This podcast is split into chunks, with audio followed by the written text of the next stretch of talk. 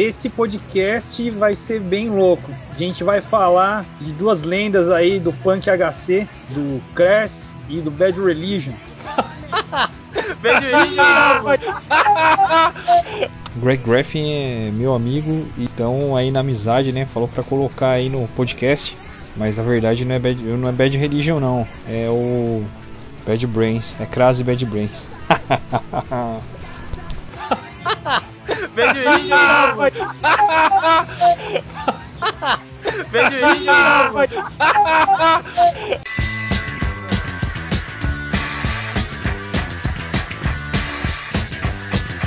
Duas bandas explosivas, como o Tito disse. Comigo estão aqui Fabiana Ramos, minha amiga, parceira de vida, parceira de banda da Descraus. Fala aí, Fá! E aí, Diego, beleza? Beleza. Pascoal Cepolini, Tito do Sujeito. E Fala aí, aí, Diegão? Tito. Beleza, Grande rapaziada? su- Grande Fala. título do sujeito.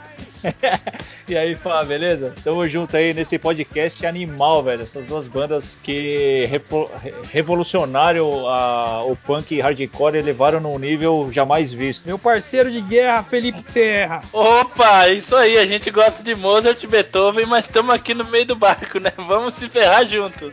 Tamo aí, galera. Boa noite pra todo mundo aí. Boa noite. Ô Terra, vai ter espaço pra você falar quando eles usaram droga, fica tranquilo. Beleza, tranquilo, pode deixar. Então, tô feliz aí de participar. Vamos, vamos falar aí sobre essas duas bandas e o que elas influenciaram e o que foi tão importante que, vamos ver aí, há 42 anos atrás, 43 anos atrás, eles estavam nesse movimento e hoje o que que faz a gente estar falando sobre elas aqui no interior de São Paulo, né? Fez que interessante. Total. São duas bandas que influenciou toda uma geração, né? Elevou o patamar do punk, né? Era visto como anarquia, bagunça, é, um monte de cara rebelde sem causa, bêbado. Posicionou de um jeito que, que o pessoal começou a entender melhor, né? Sem dúvida. Ó, e pra iniciar aí, o Creswell é uma banda de anarcopunk inglesa formada em 77. Ó, essa data é boa, hein? Sim, com certeza, velho. que promoveu o anarquismo como ideologia política e foi uma maneira de viver e como um movimento de resistência também. O Sim. lance do do it yourself, né? Eles que começaram aí nessa vibe bem politizada mesmo, né? Com lance de contracultura, antirracismo. Tito, pode falar um pouco pra nós aí do pré-crass? Sim, cara. É uma banda mu- multifacetada, né? Eles atacaram em várias frentes, sempre com o ideal anarquista. Eles eram pacifistas, defendem causa animal, né? Animal liberation, o feminismo, antirracismo, igual você falou. Mas todas essas, essas lutas de resistências do Crass, aliado ao movimento punk, né? Que eles eram punks, vieram desse movimento, teve as suas raízes 10 anos antes, quando o líder, né? Um dos cofundadores da banda, o Benny Rimble, Rumble, é, qual, qual- qual que é o- a pronúncia mesmo, Terra? Rumble. É, Rambo, depende, depende né? do lugar que você tá.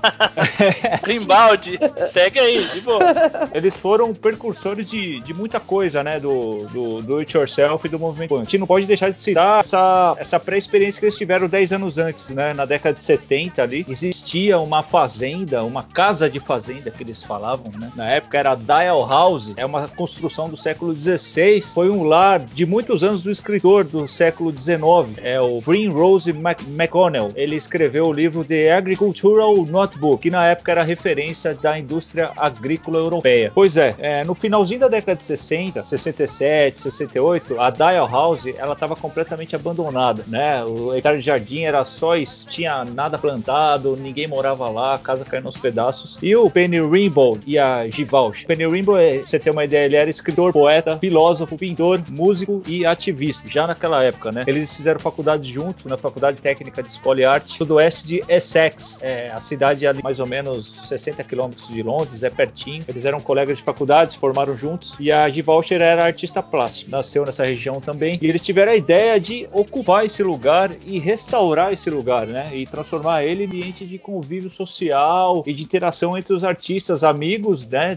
Deles, os amigos dos amigos, assim. E ela era muito ligada a essa parte de natureza, né? Ela restaurou todo o jardim, eh, começou a plantar as coisas, restauraram a casa totalmente nessa época. E ela começou a ficar famosa, né? O burburinho ali, o boca a boca, a casa virou um ponto de referência, um ponto de encontro, né? De artistas locais ali. Se encontravam para trocar ideia, né? Produzir, né? Artes em geral, né? Era um grande centro, assim, de produção, assim, né? Bem legal. Tanto é que o Kras, ele não era eles não gostavam de ser chamado mesmo como uma banda, né? E sim, sim. como um movimento, uma expressão Correto. artística. Com essa ascensão do punk aí antes de 77, é, eles notaram que, que o punk ele virou um produto, né? E eles ficaram muito chocados assim com bandas que nem o Sex Pistols, vender muito acessório de visual punk, que eles resolveram romper também com isso, né? E, e usar apenas assim o que eles fabricavam e por isso que mais a indumentária mais preta, tirando um pouco daquela estética do punk. Eles foram muito criticados e eles criticaram vaca, né? Eles eram campeões assim em criticar, pegar e falar assim, tá se contradizendo, entendeu? E buscar essa vivência que foi tudo, né? Ah, com certeza. É. Foi uma experiência formidável que eles tiveram nessa casa, né? Casa social, vamos dizer assim, né? Lá eles desenvolveram experiência de saber o seu real lugar na sociedade, do seu poder social de transformação do status quo, fluir a senso crítico do, do sistema, consciência de comunidade, ocupação, né? Que o termo squat né, começou aí, né? Eles que começaram tudo isso daí, deram pontapé inicial nisso. Fazer uma ocupação abandonada, fazer um lugar habitável com ações, né? Um lugar de convívio, de cultura, de troca de, de sinergia. As pessoas se cooperavam entre si, sempre em busca de liberdade, né? Era geralmente o, vamos dizer assim, o que eles buscavam no fim, né? Ter essa liberdade total. E acho que é uma banda que sempre fugiu, igual você falou, né, Fá? Eles ficaram um pouco decepcionados, né, com, com o punk, né? Com o Sex Pistols. Eles mesmos falam no livro, o punk durou seis meses, Sim. depois virou um comércio. Sim, eles via, é que nem a gente vê hoje em dia, é, jaqueta toda customizada, punk vendendo em loja de grife, e eles falam, não, peraí. E as bandas também, punks da época, buscando grandes gravadoras e perdendo essa essência, né? Então eles fizeram um trabalho de resgate, assim, ao meu ver mesmo, principalmente contra o capitalismo. Ah, com certeza. É, eles romperam com essa visão do punk, também do, do ser punk urbano, sabe? Tanto é que eles, o próprio movimento eles eram tirados por hippies, porque eles andavam muitas vezes pelados, né? Então eles tiraram um pouco disso e voltaram mais pra natureza. Então, tanto é, é que eles eram meio tirados meio como hip punk e tal, mas eles eram ativistas fora do comum, né? Com certeza. É, inclusive essa fama também de camponeses, né? Veio também da, da fazenda que eles ocuparam, né? Eles era mais afastado do centro, eles moravam lá, né? Era um coletivo. Não só a banda morava, mas outros artistas amigos, né? Escritores, poetas, Sim. cineastas. Então todos frequentavam, ficavam ali por um tempo, depois iam, né? Saíam. Tinham... Todos os tipos de experimentação, né? Com certeza. Inclusive, ela começou um, ela tinha um conhecimento com plantas, né? Ela chegou a montar uma pequena indústria caseira que produzia os remédios à base de plantas. É um termo que na década de 70 era novo, que hoje é, tem um enorme mercado, né? Vende isso, né? Vende esses é... produtos, né? E eles começaram a fazer artesanal, artesanalmente lá atrás, né? Fabricar sabão. Então era uma galera que tava nesse, nesse circuito aí de quebrar a espinha dorsal do sistema. É meio utópico falar Sim. isso, mas com organização, com inteligência, a gente tem que se posicionar, tem que saber o nosso lugar no mundo, né? Até porque esse termo, né, o 77, que tanto se fala no punk, é um ápice comercial do punk mesmo, né? E aí vem o Crass para romper com isso daí mesmo. E as Aliás, experimentações mudando todo tipo de artista, rotatividade das pessoas, ninguém tá preso a nada também ao mesmo tempo se provando sim. a todo o tempo. Nossa, foi, hum. foi muito produtivo e pense bem, que loucura. É animal. eles, eles destruíram com, com todo, tudo que a mídia queria pegar de superficialidade ali, que transparecia no punk, com o Sex Pistols, com o Clash, Sim. com o Damage, com essas bandas, eles começaram a, a destruir esse conceito, né? Eles, eles combinaram e uso mesmo de eles promoviam o anarcopacifismo, né? E nas gigs, ah, é, promoviam filmes, colagens sonoras, trabalhavam bastante com stencil, Sim. né? Fazer pichações em metrôs. Não era apenas o som, né? Eu, o som era sempre assim uma consequência de uma coisa que estava acontecendo a mais. Com certeza. Era sempre certeza. tudo interligado, né? Era manifestação,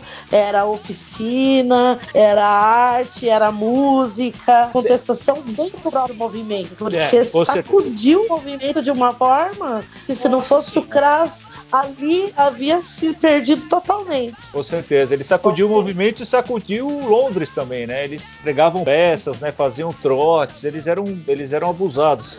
O centro de Londres ia encher de cartaz. Então, do som, né? Eles não se basearam muito no punk rock, não, né? Não, O- eles faziam questão de falar que o, o- o punk foi só uma fagulhinha ali, que na verdade eles queriam se desvencilhar de, desse movimento. Eles queriam, eles cansavam de falar em entrevista que eles tinham outras influências fora da música, né? Eles citaram o surrealismo, né? O dadaísmo como uma, uma experiência de vida, assim, que eles, na época da Dial House, que eles faziam parte de, uma, de um grupo de artes performáticas, né? Lá pros idos de 1972, 1973, era uma trupe que chamava, é, tinha o nome de Exit, em inglês saída, né? E ele chegou, o grupo se apresentou na, na Roundhouse em 72 e eles eram envolvidos com o movimento Fluxus, onde a Yoko Ono era membro. Então eles meio que trocavam umas figurinhas ali com a Yoko Ono, na época do pós- pós-Beatles, né? Com o John Lennon tava completamente na carreira solo ali, doidão,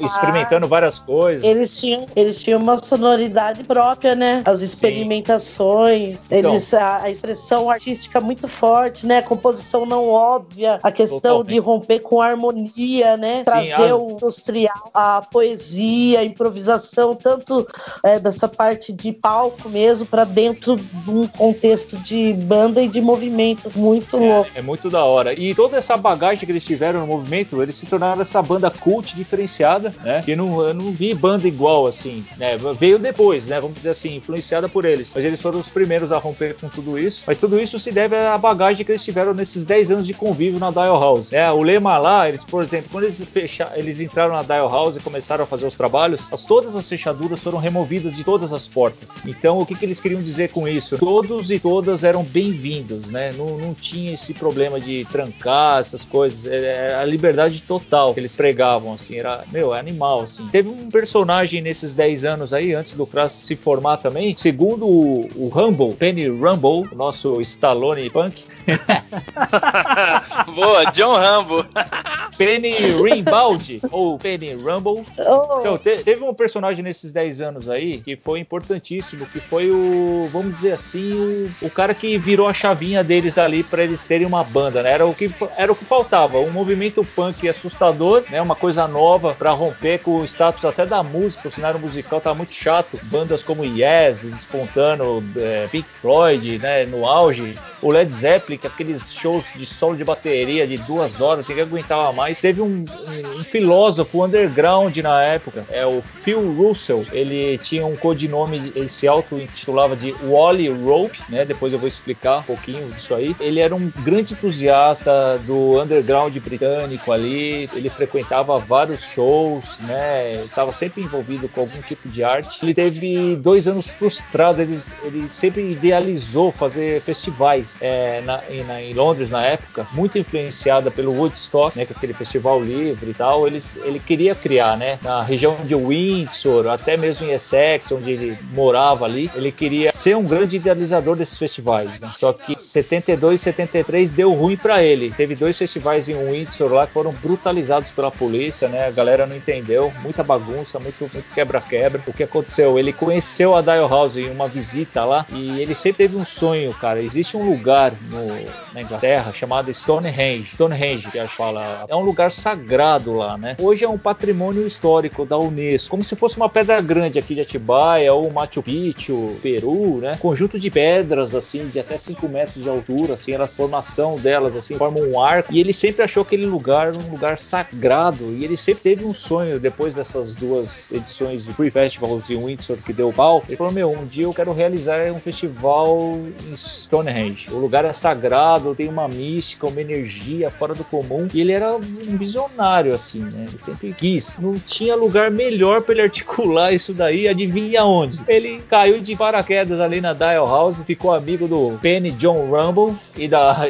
do Gene Voucher, da Gene Voucher, e começaram a articular. Ele viu ali que a Dial House dava todo o suporte para ele, do boca a boca, de fazer panfleto, até anúncio em rádio eles conseguiam gratuito, né, para fazer. Então ali ele começou a articular esse primeiro festival de Stonehenge que acabou acontecendo em junho de 74. Foi um verãozão lá, mas apesar de todo boca a boca, né, rádio e tal, a força que os caras deram, foi um pouco mais de 500 pessoas perto dos festivais de, do Windsor que tinha dado pau, foi meu público pífio, assim, pouca gente mesmo. O pessoal fala no livro eu li é, muitas curiosidades do festival, né? Som precário, PA ruim, a galera levava as barracas para ficar acampada lá, né? O festival mesmo ia durar tipo um dia, dois, né? Mas assim, teve um pouco impacto, mas aí o que aconteceu? O cara tinha um poder de persuasão muito grande. Ele convenceu o Trin simplesmente porque o festival, eles não tinham acesso pedras ali do Stonehenge, né? Que é o lugar ali onde você vai. Eles, na verdade, o festival foi feito alguns metros, tipo numa estradinha, assim, eles levantaram um palco ali num outro lugar. A galera foi dispersando do som e ele convenceu 30 pessoas e falou: Meu, vamos ficar acampado em volta das pedras. Vamos morar lá. Tipo, ideia doida assim do cara, imagina. Aí os caras. doideira, tipo, vamos morar na Pedra Grande, bora aí, vamos lá.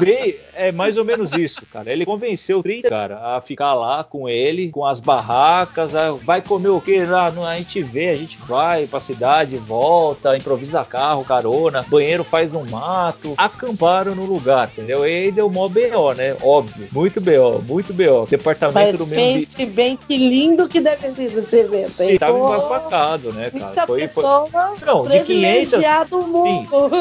A Departamento do Meio Ambiente local, proprietários de terras da National Trust começaram os processos judiciais para despejar eles, né? Eles, eles eram tidos como invasores, né? Teve jeito, a polícia chegou expulsando todo mundo na base da violência e aí deu um BO grande para ele. Porque aconteceu? Ele teve que ir pro tribunal responder com relação a isso. Aí deu no jornal, a, a mídia divulgando pra caramba, né? Perderam o caso, com certeza, né? Perderam, vocês têm que sair dali. O cara meio que virou estrela da mídia ali. Os caras deu até entrevista tal. É, até ele falando assim, ele até zoou Isso na. Isso é muito interessante também, porque eles se faziam ouvir muito, né? Eles queriam causar. Tinham uma atenção enorme, né? Eles conseguiam propagar as ideias assim e eles tinham um peso muito forte. O pessoal lá, os governantes, se preocupavam com eles, né? Até sim, porque sim. era uma experiência que estava dando certo, que não podia Só... crescer muito. Mas aí que tá. O que, que ele falou na entrevista quando ele saiu dos tribunais, que ele foi cercado por, por jornalistas? Ele falou: ah, vou, perdeu a argumentação lá, teve, foi obrigado a sair mesmo do local. Só que na entrevista ele falou: nós vencemos, porque nós temos Stonehenge em nossos corações. Nós não somos invasores, somos homens de Deus, ele falava. Ele ficava tirando sarro ainda. Queremos plantar um jardim do Éden com damascos e cerejas, onde haverá guitarras em vez de armas, e o sol é, será a nossa bomba nuclear. Então, ele era um viajão, assim, falava uns negócios muito doidos, assim. Ah. Tanto é que no livro, no livro, você tem Sim, o livro, vamos né? citar ele, é esse, livrinho, ele vem com um disquinho que é a coisa mais linda, chama Sim. Eles nos devem uma vida, frases, escritos diálogos e gritos, foi fabricado uhum. aí pela imprensa marginal e a No God No Master. É um livro feito praticamente manual, né? Saiu sim, em 2017. Sim. Inclusive, o próprio PN veio aí no Brasil o lançamento desse livro pela imprensa marginal. Aí teve num evento legal lá na Semente Negra, mas isso é cenas dos próximos episódios. Que massa. Mas esse então, livro mas aí... vale a pena conferir porque é muita história. É, ele faz uma narrativa numa hora ali, como ele tinha esse poder de persuasão e essas falas, né? Ele comparou muito com o Charles Manson, né, na época. Charles Manson, mas o Charles Manson era meio fez os negócios meio pro mal assim, né? Ele ficou meio surtadão e fez as cagadas que fez. Mas o livro é interessante nessa parte que ele, ele traça Sim, um paralelo dos dois ali, do... da, da agressividade com que eles falavam com as pessoas do próprio movimento e cobranças Sim. assim, foi bem, o cara não era também muito santo não. Uhum.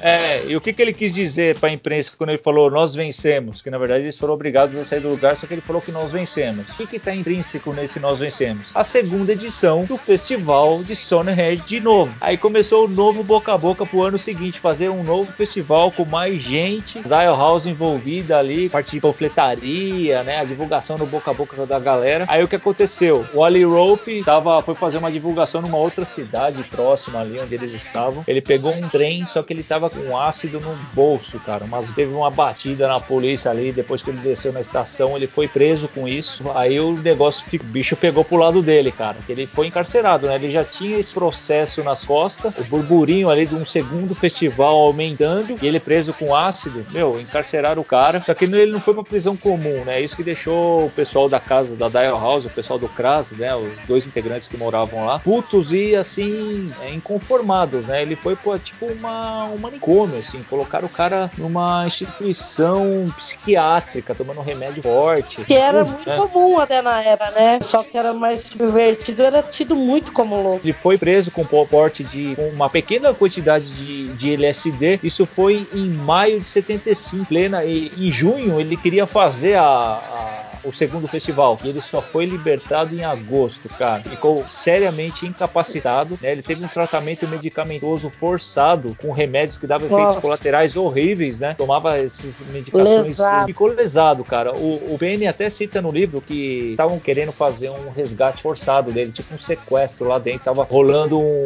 um esquema na Dial House tentar sequestrar ele e resgatar ele à força, né? Porque eles receberam uma carta dele escrita, parecia uma carta de criança de 5 anos, falando nada com nada. Eles falaram, meu, não dá. Tá acontecendo alguma merda com o nosso amigo lá. E rolou a segunda edição do festival com o cara na, preso. Ele não foi, não tô sabendo, não com ele preso. Gosto triste de ver, né? Rolando o festival que ele tanto sonhou. O primeiro rolou, deu todo esse rolo. O segundo rolou, tá rolando ele preso lá injustamente, né? Não sei como é que é as leis do país, mas, pô, carcerar o cara num, num esquema de psiquiátrico assim é embaçado, né? É, foi um rolê meio bicho de sete cabeças, né, Tito? Foi, igual você falou, foi, foi bem, foi bem punk. Ele saiu, saiu ficou de maio a agosto. Ele voltou em final de agosto, voltou pra Dial House para se recuperar, só que ele ficou seriamente doente, cara. Então, só o que aconteceu? Ele, ele tava tão surtado que, meu, três semanas depois ele se matou, velho. Ele teve overdose, meio que foi uma morte clássica, igual dos rockstars que perdem a vida aos 27, né? Engasgado com o próprio vômito, assim, de tanta droga que ele tomou no dia. Só que aí, esse acontecimento com, com um amigo deles foi uma, um gatilho, um puta de um gatilho. E eles não sabiam para que, que serviria esse gatilho, certo? Eles só foram descobrir um ano depois, que no livro ele fala, um ano depois os Sex Pistols apareceram com o tal de punk.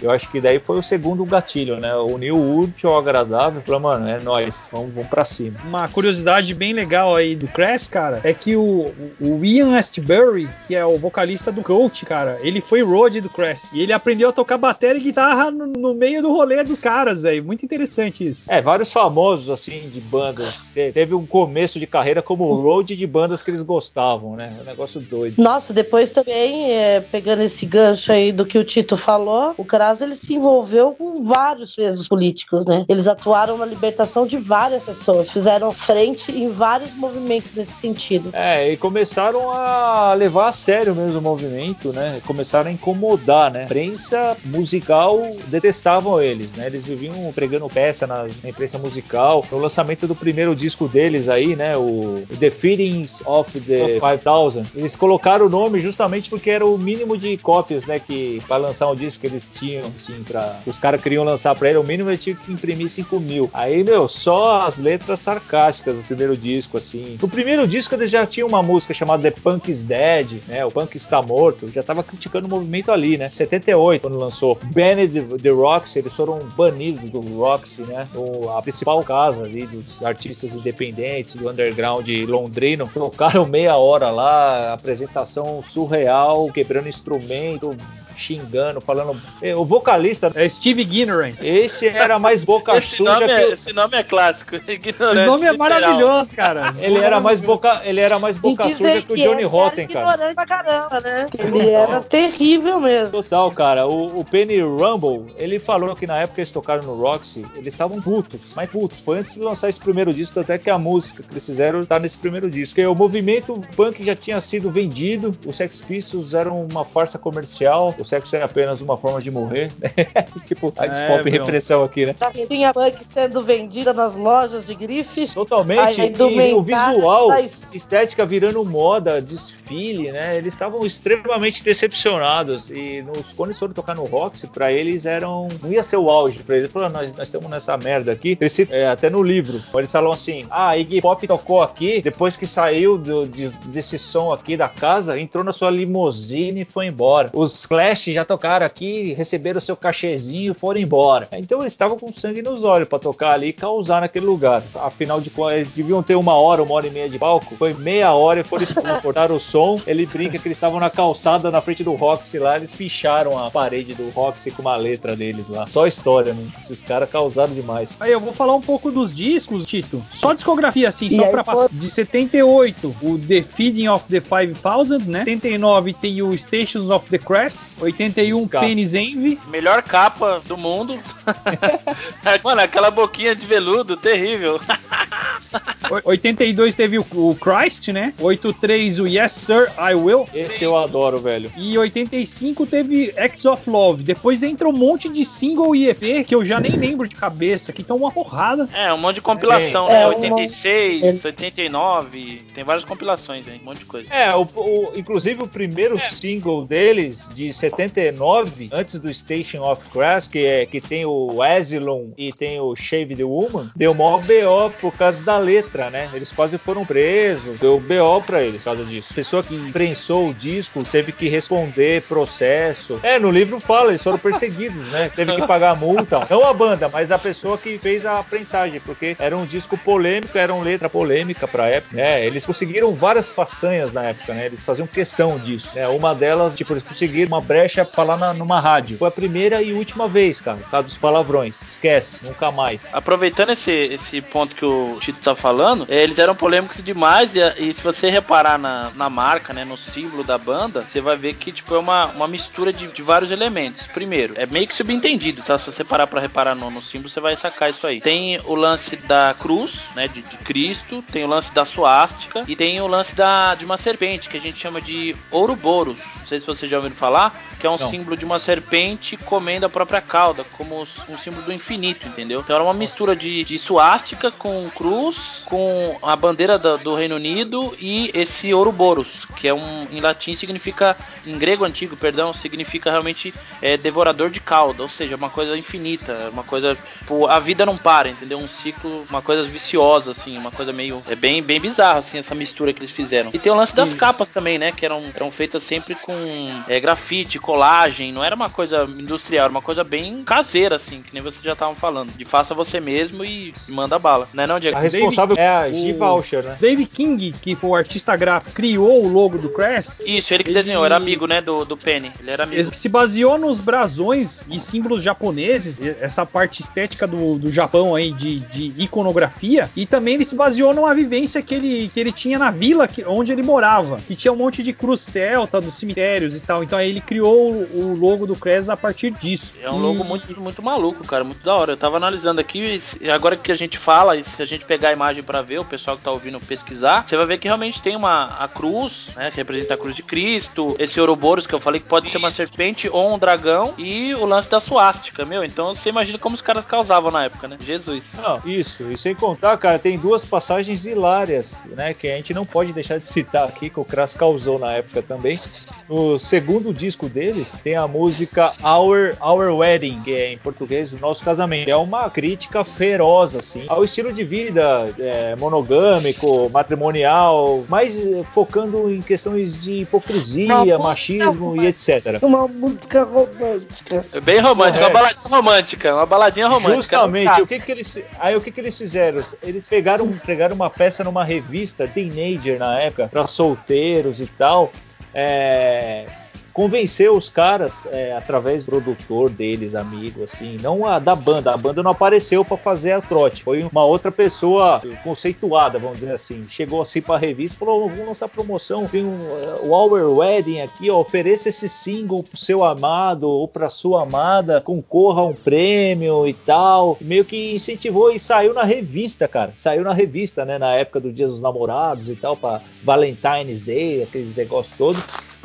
Saiu Nossa a promoção senhora, do, velho. a promoção que é do Our Wedding, né? Ofereça esse single para o seu amado, né? Compre o single e ofereça para o seu amado. Aí depois que eles foram descobrir, né? A letra era uma crítica e quem fez a letra já era a tão defamada banda Cras, né? Imagina, cara. O- os caras da revista foram mandados embora, lá, os editores lá que acreditaram na farsa, pregaram mó peça, assim, animal, assim, mó pecha. Que não pode deixar de falar também da outra farsa foi a saga da fita, né? Entrou pra história, né? Que banda que faz isso, velho? Essa é de Que banda que fez isso? A Dial House, né? Na época ninguém sabia dizer se era verdade, se era mentira. Sim, Só não, sei que os verdade- caras ficaram meses colecionando aí esses áudios, né? Pra montar Sim, essa sim. fita. Na verdade, eles queriam falar de uma coisa que estava acontecendo, mas eles não usaram de uma parada muito lícita, digamos, a fazer. Resumir pra galera que tá ouvindo, foi assim, eles pegaram uma fita, nada, é a obra toda da Dial House. Eles tiveram a ideia assim, editar uma fita com diálogo entre Margaret Thatcher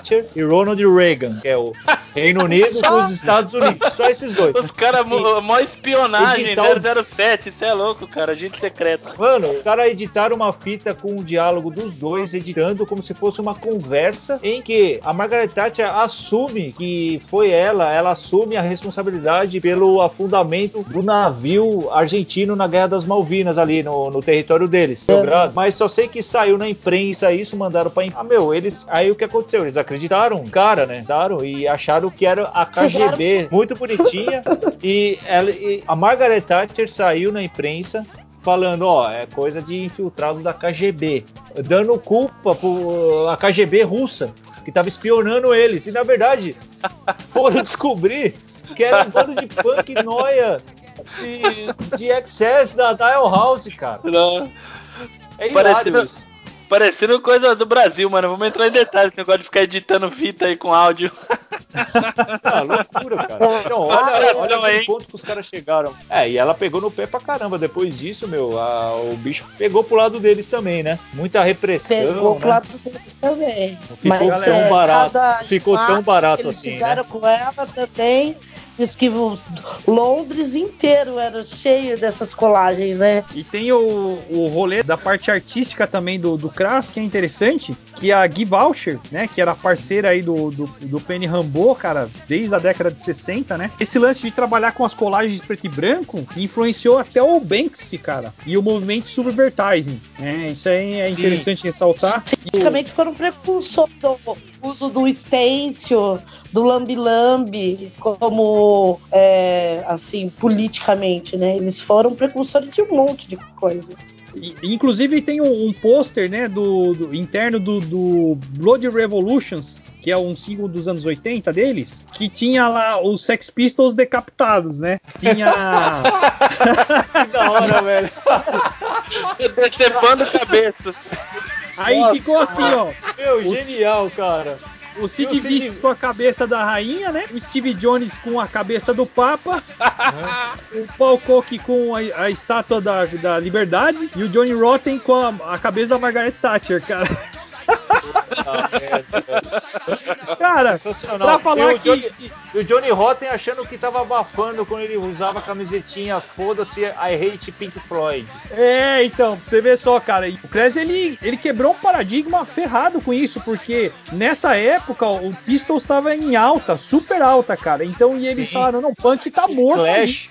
O Clash tava em alta pra caralho. E ao mesmo tempo que eles falavam que o punk tá morto, eles começaram a fomentar também a criação dos zines, Sim. da produção, dessa comunicação underground, assim, em massa, né? Eles falaram, então não, tá, os caras tá saindo lá Ah. na revista, mas a gente vai manter a nossa imprensa também ativa. Os caras escreviam muito, escrevia por o mundo inteiro. A junção, a junção de apresentações de gigs ao vivo com, com efeitos de filmes atrás também, que tinham a ver com o show ou com as letras que eles passavam. Isso também era novo e eles que foram os precursores disso, né? A questão, igual você falou, Fá, do- da poesia em cima de duas notinhas. A música inteira com duas notas ali, bem bom, bem bom, bem bom. Uma sonoridade tosca e Sim. com poesia em cima, que era, meu, era totalmente inviável comercialmente, não tinha como vender isso e eles botaram É, fé tanto é que tem era gente que legal. adora e tem gente que odeia, né?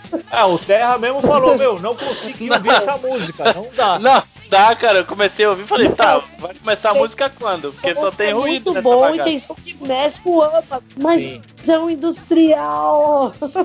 Sim. Ah, Eu cara, gosto eles- muito daquela música do trem, por exemplo, que vem aquele barulho do trem e de repente a mina começa a cantar no som do trem, aquilo vai embalando você de uma forma, né? E tem outras que é difícil de ouvir mesmo. Tem que concordar aí com, com o Terra que Nossa, é demais. complicado. Eles ouviam música de vanguarda, né? Eles, eles, eles gostavam do John Cage, que era o violinista lá do Velvet Underground. Então é, era só piração mesmo. É, o John Cage, que é aquele artista que fez criou um conceito, né, de música muda, né, alguma coisa assim. Falando que fora que eles mesmo produziam os próprios álbuns aí pela Crash Records, eles Uhum. lançaram muitas bandas, né? Anthrax, o Conflict e, e várias outras, assim. Então eles. Você vê ali também, até na produção, a mãozinha deles em tudo, né? É, os caras eram Dizem absurdos, que a primeira, o estúdio que eles montaram era com muitas coisas roubadas, né? Dizem as más línguas aí. É. Eu não duvido, viu? Não duvido. É. Os caras passando a mão nas coisas pra fazer os. Roubadas não, desapropriadas, digamos assim. É. É, porque eles tinham esse conceito de- do anarquismo, né? De você, você é a maior autoridade que existe, né? Terra é nossa. E o que, que agiu assim diretamente mesmo com todo o movimento no mundo inteiro. Numa Sim. época onde não havia internet, não havia advento de rede social, uma Ah. imprensa é, do it yourself fortíssima que Total, chegava cara. essa informação de todos os lados. Eu lembro até hoje assim. A primeira vez que, que falaram pra mim, não, Sex Pistols? Não, pelo amor de Deus, Bag- Sex Pistols é uma banda pra fazer sucesso. Nem amigos os cara era. Então eles É, né? assim, eles foram quebrando várias coisas dentro do movimento e Sim. voltaram numa originalidade. E essa questão do anarquismo é, também e essa vivência mais na natureza, eu no meu ponto de vista, assim, essa vivência é, é mais próximo que tem do natural é o anarquismo, porque o resto é tudo construção da cabeça imunda mesmo do ser humano. Então, Você teve boas experiências, né? O Diego falou que você viveu em comunidade também, né? Opa, agora vamos entrar aí, Tito. Agora Legal. você fez a chamada. Pessoal, Ah, Titão, hein? dá, dá pra gente encerrar o CRAS aqui e vamos começar no, no segundo bloco, beleza? Bora! Bora então.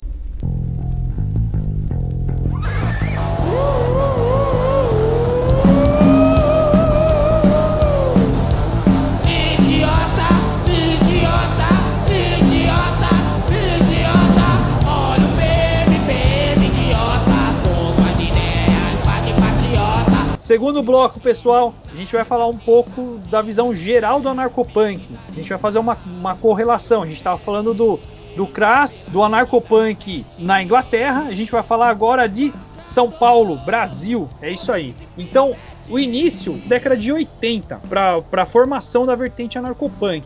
Mas assim, em 87, lá em João Pessoa, já tinha o Desunidos, que era uma banda anarco. Antes de qualquer coisa aí, de qualquer movimento, já tinha lá na Paraíba. Um lance legal, assim, é que a partir de 87, 88, já tinha o MAP, né, que é o movimento anarcopunk, e tinha o COB, né, que é a, que é a parte ali do núcleo de consciência do punk. Depois teve a, a Juventude Libertária, né, que, que veio um pouco mais tarde, veio em 92, já rolou, a, que foi uma, um de um racha aí com, com o próprio MAP, né, que o MAP era um, era um coletivo mais periférico, né? Não ficava na, na- no centrão aí de São Paulo. Pá, você pode dar um, um help pra nós aí? Então, o MAP em São Paulo, ele era muito forte. E eu vou falar que, ah, inclusive, essa banda que você citou aí, de João Pessoa, ela deve ter tido muita influência do Crasso, porque os caras, eles dedicavam muito a essa imprensa, né?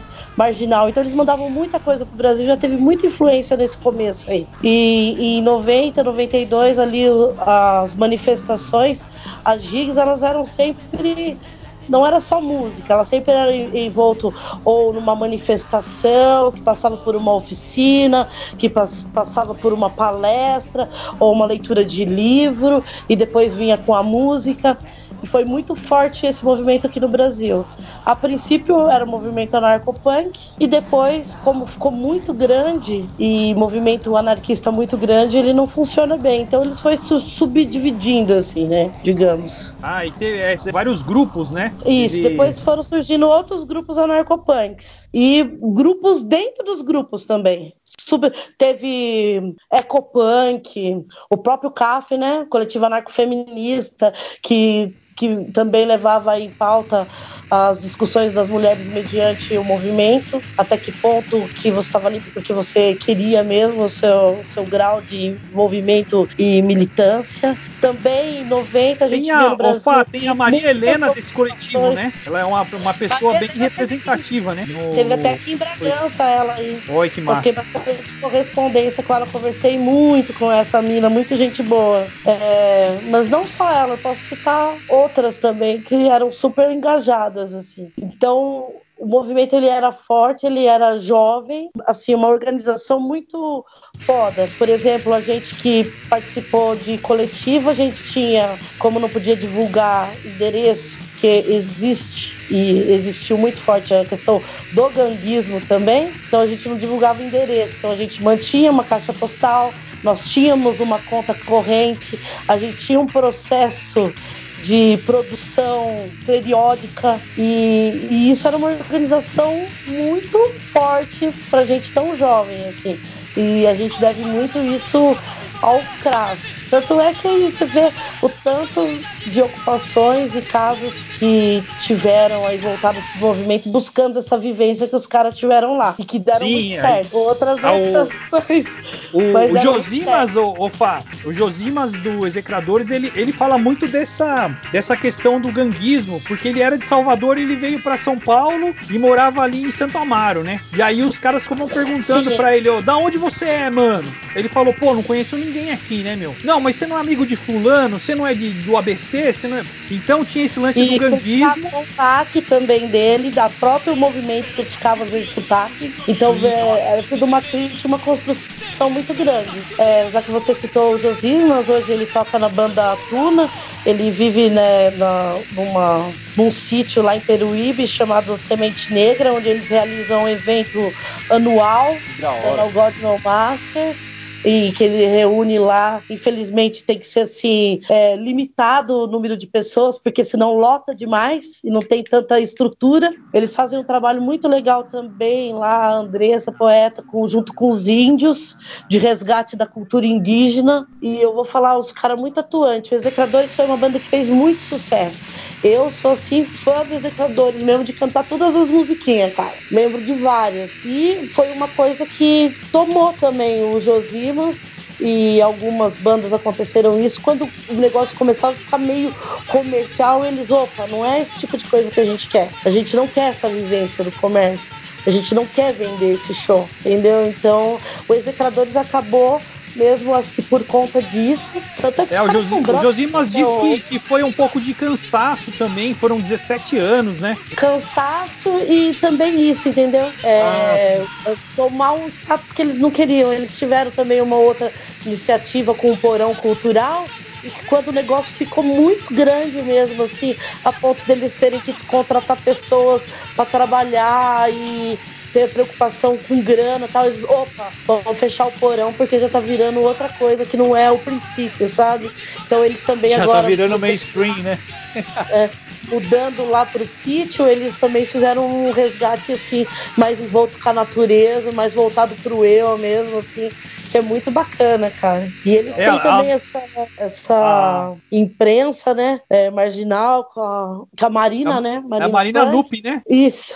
Ela, eles fazem os livros, né, que são mal bem feitos, mas eles são assim, eles dão oficina, não, produz o seu próprio livro, faz a sua própria tiragem, dá para fazer isso daí manual, vamos ensinar e, e é muito lindo esse evento que rola aí todo ano, grande inspiração pra gente. É, essa, essa mina aí, Fá, a Marina Nupe, ela é, é a mais jovem do rolê aí, né? Bem engajadona. É, Sim, ela também foi uma mina que se inspirou muito nos Execradores. Eu vou contar pra você que essa banda mexeu com a cabeça de muita gente, assim, por conta das letras diretas e, e questionadores, né? Música de protesto, muito bacana. A gente já tocou no evento da Marina lá, em 2014, eu acho que a gente levou o teatro lá. Eu fui muitos eventos lá na Praça Ramos de Azevedo. Lá sempre rolava um atrito ou uma treta mas era muito gostoso porque eles eram bem periódicos assim.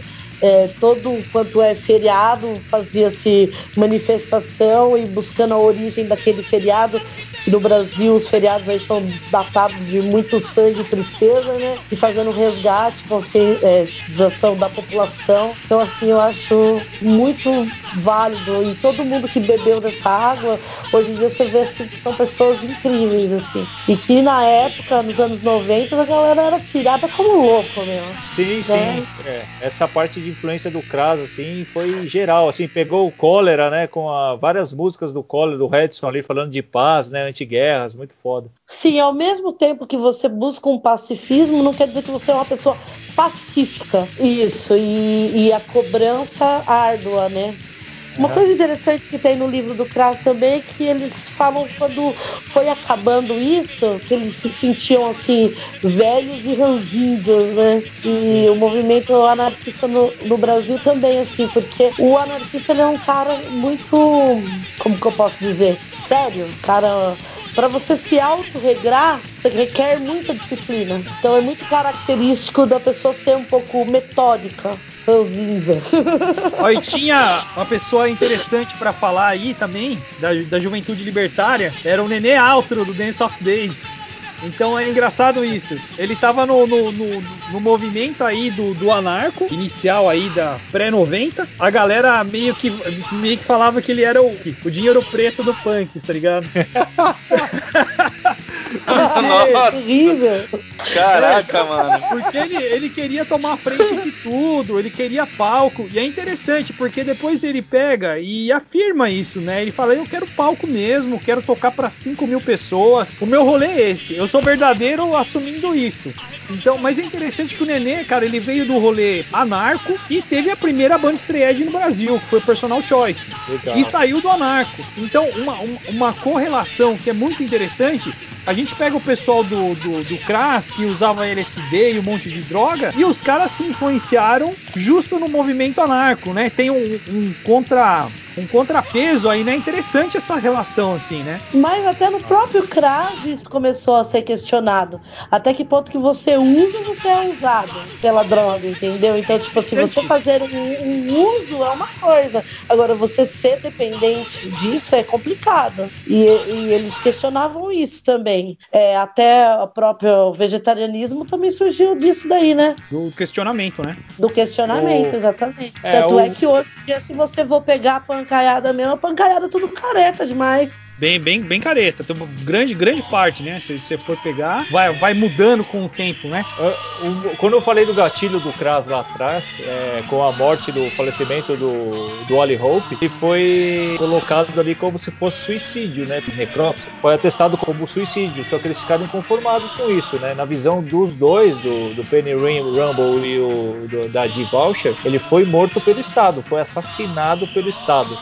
Então esse tema antimanicomial deles, é, eles levaram para frente também, juntamente com, com o anarcopacifismo, a não guerra, né? E isso influenciou uma das bandas mais lendárias aqui de São Paulo, né? Com certeza, os Comungados, lá do, do, do CRUSP, né? Com aquele tema deles lá, o famoso slogan da música deles, Louco é você que tá querendo me internar. Com certeza se influenciou pelo, por essa luta antimanicomial do Kras, né? Vindo dessa, dessa vivência horrível que eles tiveram com o amigo dele, né? É interessante isso aí. O Excomungados tocou em Bragança, né? Já, já fizemos gig em São Paulo e já fizemos gig em Campo Limpo, eu acho, com eles também. Na época que o China era vivo. Nossa, o China era demais, cara. As vivências dentro aí das ocupações no Brasil, das casas punks que tiveram e que eu pude ter um pouco de convivência, era muito gostoso, assim, no sentido da liberdade e no sentido da responsabilidade. E, e a vivência dentro da casa ah, era sensacional, porque a gente produzia de manhã até a noite, não só pra gente, mas como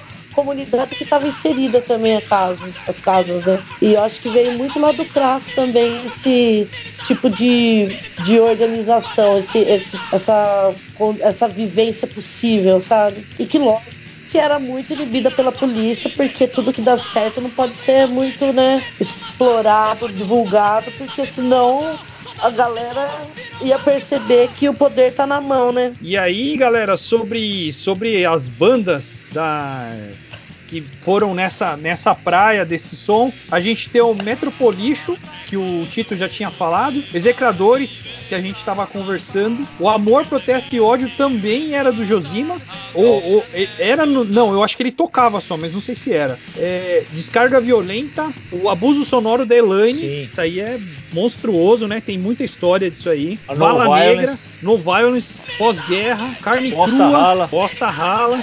Antropofobia. Esse é o melhor nome, cara. Beethoven, Beethoven, Felipe Oh, pô, aí, aí não, aí, aí vocês estão de brincadeira. Os caras fazem uma banda, criam um grupo de, pra fazer desgraceira coloca Beethoven. Os caras estão me tirando. Vou pesquisar agora essa merda aqui na internet pra ver o que, que é esse som. Beethoven, cara. Gostar. Puta Lixo, Lixo lixo urbano, urbano, lixo urbano lá do sul também é foda. Isso, Santa Catarina.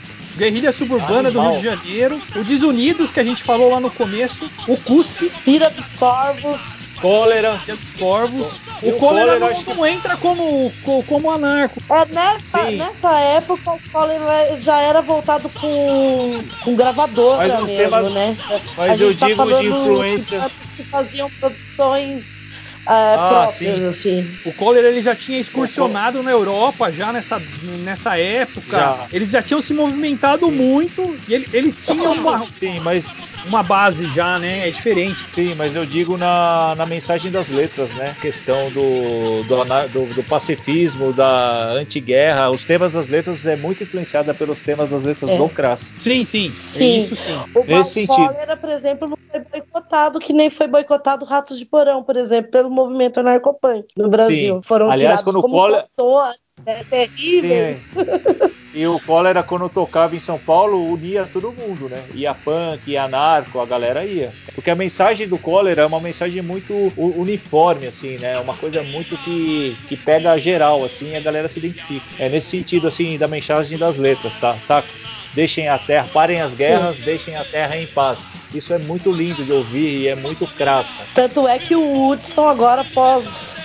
Depois que ele faleceu, ganhou aí o nome né, de um parque. Parque Edson. Perdão. Devido à militância Isso dele mesmo. nesse. Você, Em 1995, marca a coletânea Cenas Anarcopunks, né? Que Ah. hoje é um disco bem raro. eu descobri tem, várias tem, bandas quem com esse tem, disquinho aí. tem e depois dali, nossa, várias outras coletâneas, né? Mas você vê a, a- numa época que era tão difícil você ter o recurso de lançar um vinil assim, os caras conseguiram fazer, não? Juntaram a galera aí do país inteiro, cada um gravou de um jeito, mandaram ver, e tá aí uma obra-prima aí do Brasil, Anarcobank. Galera, eu acho que esse aí a gente pode encerrar. Na visão geral, eu acho que deu pra dar uma salientada aí, né? O que, que vocês acham? Sim, sim, eu só quero salientar e encerrar com o seguinte, uma curiosidade, a Dial House hoje é listada como Great Grade 2, está na lista do Patrimônio Nacional da Inglaterra, né, e continua como base de operações para vários projetos culturais e artísticos e políticos, vão desde eventos de jazz de vanguarda até a ajuda de levantar fundos para o movimento de festival livre, que existe até hoje lá, Ô, massa, hein, cara? O legado continua, né? com certeza. Os caras Aí, de Terra, você viu 2002. cantar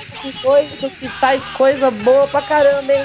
É, então, não, é. 43 anos tendo frutos ainda. Você ouviu aí, Terra, o seu Beethoven?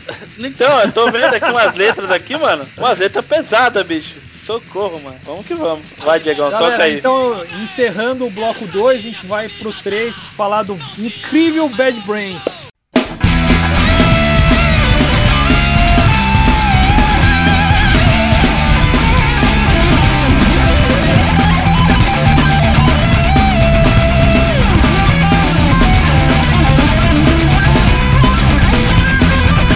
Aperta o cinto, que essa banda é animal. Galera, Bad Brains foi uma banda formada em 77, só que tinha um outro nome, era Mind Power, era uma banda de jazz fusion. Sim, músicos, alta, al- músicos altamente técnicos, né? Faziam Sim. ali várias experimentações. E o primeiro vocalista Eles foi eram- o Sid McRae, né? Sim, inclusive ele que apresentou Dead Boys e outras bandas pro, pra banda. Vê ó, o que tá rolando aqui, ó. Tal de punk. É, e os caras falaram, opa, legal essa ideia aí, mano.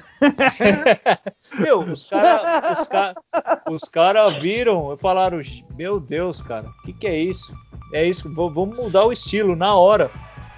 É, pensa bem como que tava naquela época lá. 77 fervendo, CBGB, um monte de banda diferentona é, destacando, a galera metendo as caras, os caras super músicos. E de repente eles vêm numa simplicidade, né? Mas, nossa, que louco isso! É tão simples e tão É, expressivo, né? justamente. É, o punk é a fagulha que tava faltando pra manter a fogueira acesa, do, do- do- a chama acesa do rock, né? É o lampejo de origi- originalidade, de intuição, naturalidade, né? Que reinventou o rock do fim dos anos 70 aí. Mas não durou muito, não.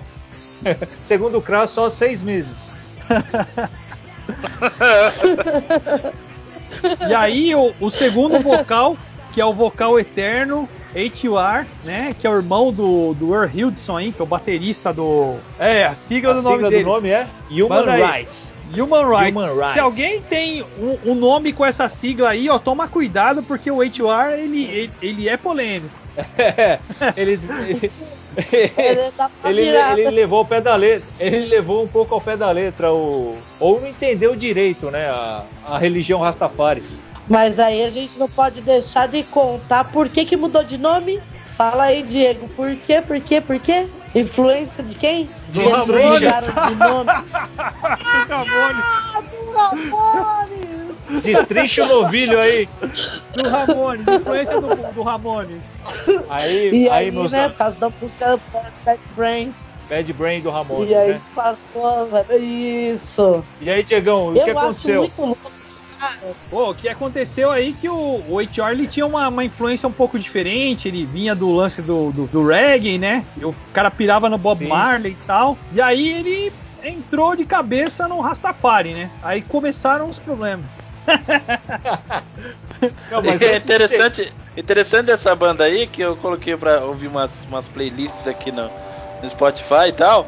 Daí teve uma hora que entrou o anúncio, né? E depois do anúncio, porque eu não pago o Spotify, porque eu não, não, não vou ficar bancando esse, essa bagaça aí. Eu sou tipo o Diegão que não gosta de pagar as coisas. E daí de repente começou a tocar uma outra música, né? Daí eu falei, nossa, mas é, é, é Bob Marley? Eu falei, pô, não é Bob Marley, eu coloquei pra tocar uma coisa, tá tocando outra. Depois que eu me liguei que os caras eram, tipo, é uma mistura, né? Do, do reggae com, com essa saladeira toda que a gente tá falando. Sim, ó, é do- uma, é uma mistura do, do reggae com, Não. com heavy metal, com, Com mas- dub. com punk, o dub. É, é uma mistura muito legal que eles conseguem fazer. E E eles faziam um reggae bonito de doer, né? Porque o reggae Sim, eu deles, na hora que tocava, era coisa linda. E o cara canta muito bem, né? Canta muito bem. Cara, eu gostei, acho eu, assim- o- eu ouvi o Kras e eu vi, né, o Bad Brains. Eu, logicamente que eu entendi muito mais o Bad Brains, nem se compara, assim, eu curti sim. que eu fico de cara com o Bad Brains, cara, é assim. Eu Acho que pra mim o principal trunfo, a velocidade que eles impunham no gênero, né, cara? Porque eles aceleraram o punk de um jeito, deixaram barulhento. Ele chocava até as bandas tradicionais ali que tava ali aquele comecinho do hardcore ali, né? Então ele, meu, Era muita energia. a energia deles que eles passavam ali no começo muita ali, sete- energia. o Black Dots em 79, o primeiro EP, 80, 81, né? Eles causavam demais, né, cara? HR, o Human Rights, ele realmente ele tinha essa, essa verve aí, essa vertente mais é, voltada pro reggae, e eles fizeram um fusion perfeito ali, né, cara? Outras bandas fizeram anteriormente, Rolling Stones na década de 60, 70, foi pra Jamaica, né? Tem até foto com o Mick Jagger, né? Uma foto famosa, Mick Jagger, Bob Marley. Clash, né, cara? No- teve um documentário, o Clash lá, pegando influências de reggae também, no, no final da década de 70. Mas o Bad Brains, pra mim, acho que fez o fusion perfeito ali do, do Rastafari, do dub, com um hardcore a milhão, assim, que foi uma coisa que você vê eles ao vivo nessa época, era um negócio de chocar mesmo. Né? É. Tem, Imagina o Terra vendo, né? Ele que não conhece muito o Bad Brains, aí vê aquele cara com aqueles dreads assim e tal. sim, Né? cara. Roupinha, Vocal- só vocal- falta pipa por baixo do braço. Aí ele entra, já berrado. com aquele HC rasgado, a galera tudo voando. E de repente, do nada, começa um tchanã, tchanã, tchanã. E todo mundo já cai pra um reggae, assim, meio todo mundo anestesiado, porque eles no palco não tinha pra ninguém, né? Tanto é que a gente vê os vídeos e literalmente ele sai sangrando do palco, né? Toda vez. Ó, e tem, tem uma curiosidade do Black Dots que é muito legal. Porque é o seguinte, quem gravou Black Dots foi o Don Zientara, que é o produtor do, do, do HC dos Estados Unidos. Ele, ele gravou, 19 foi 79. E ele gravou várias bandas emblemáticas. E teve o engraçado que o, o pro- o produtor do, do Bad Brains, ele chegou e falou assim pro, pro Don Zientara, né? Ó, vou trazer uma banda aí, chama Teen Idols. Teen Idols, todos sabem que é Teen Idols, né? Aí ele falou, não, beleza, traz aí. Aí trouxe, ficou lá, Teen Idols é pré-minor threat. Bom, Sim. temos o, o início, né? Aí falou, não, beleza. Aí o Skip Groff, ele trouxe ó, mais outra história. Ó, vou levar mais uma banda aí. Ah, qual banda é? Minor Threat. Não, pode trazer. E aí ele ficava lá acompanhando a gravação no estúdio e tudo mais, né? Mas quando foi o Bad Brains, o Skip Groff falou assim, ó, vou trazer uma banda aí. Aí o, o Don Zientara falou assim, beleza, traz. Aí o cara, aí ele- o Don Zientara falou assim, pô, mas você não vai, vai, ficar junto com a banda? Ele falou, não, não, com essa eu não vou ficar não. Essa você grava, você se vira aí. E o cara tinha medo do Bad Brains, cara. O Bad Brains era tão avassalador, né? E, e os caras tinham medo da banda porque a banda causava mesmo, cara. E, e até a, a postura, a performance era. Na gravação era um negócio energético do mesmo jeito, que ao vivo. começou, E começou o burburinho, né? Shows catárticos, assim, né? É, Destruição do, do- do lugar, assim, literalmente. Sim. Começaram a que- ter problema com os produtores de show, né? Eles foram banidos de Washington, praticamente, né? Eles eram daquela região ali, Maryland. O estúdio, o estúdio do cara é em Maryland. Aí tem Baltimore, tem Washington DC, é todas cidadezinhas ao redor ali. Meu, Bad Brains aqui não, esses caras aqui não, por favor. Foram expulsos de vários shows, né? É Foi aí que eles na- mudaram pra Nova York, né? Justamente, e na época de 82 que eles começaram a tocar, eles caíram de- na cena 1982, esse Bidib bombando, que tem a letra, a música deles, Bennett and Washington DC, né? Que é a famosa música. A The Skrulls tocava esse som aí. Ah, o Bennett na- DC, né? Ben in the Sea. Legal. E tinha Rock for Light também, foi o, o disco da sequência, 83. E O pessoal fala que esse Rock for Light foi o, foi o. Esse é um classicão, porque teve algumas músicas do Black Dots que eles regravaram. Algumas do Black Dots ficaram pra eternidade ali, nunca mais eles mexeram. Quem tem esse Black Dots é raridade hoje. Esse de 82 eles regravaram algumas, as principais ali, né? E esse Rock for Light eh, é o terceiro, na verdade. Depois do primeiro, que é o EP, na sequência é o primeiro Bad Brains, Bad Brains, né? que- Sem nome. E esse Rock for Light seria o segundo disco, vamos dizer assim. E tem uma, uma, uma curiosidade aí de 82, que foi aquela treta com os caras do Big Boys, né? Não, então, primeira pisada de tomate do HR, se você conhecer alguém com que tem esses human rights no nome, fique com o pé atrás. Já fica com o pé atrás porque você vai arranjar treta com o cara, o cara é da treta, não tem jeito. E digo mais, viu, cara? Digo mais, hein, Diegão? Falei isso pra você. Se fosse hoje em dia, 2018, 2019, 2020, uma treta dessa, essa banda não. Não, Não existiria, eu acho. Não existiria, Não, acabaria ali, velho. Porque Acabaria ali, cara. ele- o que ele fez. Conta aí, conta aí que. Vamos ver o que, que esse vacilão fez. Aí o Bad Brains estava em turnê em Austin, Texas, né? Tocando junto com o Big Boys, que era uma banda de queercore, uma banda maravilhosa. Eu sou fã de carteirinha dos caras. E depois do show, o HR foi trocar uma ideia com, com o Biscuit Turner, né? Que era o vocalista lá do Big Boys. E no decorrer da conversa, o, o Biscuit foi lá e foi fazer um elogio e tal. E o HR achou que era uma, meio que uma cantada. Tá, e aí o cara se movimentou e falou: opa, sai daí, né, meu? Aí tá aí, beleza, não desenrolou nada. O HR pediu uma, uma grana pra comprar maconha, foi 40 dólares. Me dá aí que eu pago pra você amanhã tal, né? Só uma graninha só. É, 40 o dólares. HR, o HR sempre envolvido com a marihuana, né? Muito É. conhecido como pudim de maconha. É, foi nessa época mais ou menos que ele começou a se envolver com droga, né? Aí no outro dia, ele ele levou, deu uma sequência pra essa treta, cara. Aí come- começou um bate-boca dentro da casa lá do guitarrista do Big Boys, que era o Tim Kerr, né? Pra parte da, da área, assim. Aí apareceu os caras do MDC, do Million Dead Cops, né? E começou uma treta generalizada. Sem porrada, mas aquela discussão mais calorosa tal. Aí o HR falou assim: ah, sai daqui, ô Babilônia do caramba. Viado vai queimar no inferno, umas paradas assim, sabe? pesado, velho, pesado. E aí, os caras do MDC, os caras falaram, ah, sai negão cuzão do cacete. Puta, virou um negócio que, sabe? Até o, MD, o Million Dead Cops no meio. Virou, virou uma, uma, uma treta assim que. Eu acho que só o Batera que não entrou no rolê, assim, mas começou é o aquela irmão gritaria. do Human Rights, né? Isso, é o War, né? O Hildson. E ele e começou uma gritaria, fogo, enxofre, Babilônia. E aí o HR pega e, e dá um, um envelope pro, pro vocalista do Big Boys falando, ó, tô pagando a sua grana aí e tal. Todo mundo achava que era isso, né? Que ele tava pagando os 40 dólares que ele pegou no dia anterior. E na verdade não era, cara. Era um manifesto com várias páginas falando coisa assim, ó, é, você pode queimar no inferno, dependendo da sua escolha sexual, entre aspas, né? Obrigado pela erva. E Então o fogo queima todos os viados de sangue. A queimadura do fogo. Já diz Ah, que você está vivendo o estilo de vida que não está certo. Nossa, E aí entrou nessa, imagina que puta, cara, sujou tudo. Mó galera começou O a ter cara- uma rusga com ele, meu. Foi, foi horrendo aí o negócio. Ele se lam- lambuzou com bosta, né? Ele Não, tomou banho com merda. várias historiazinhas assim desse tipo mesmo, né? E eu acredito que era muito por conta da religião.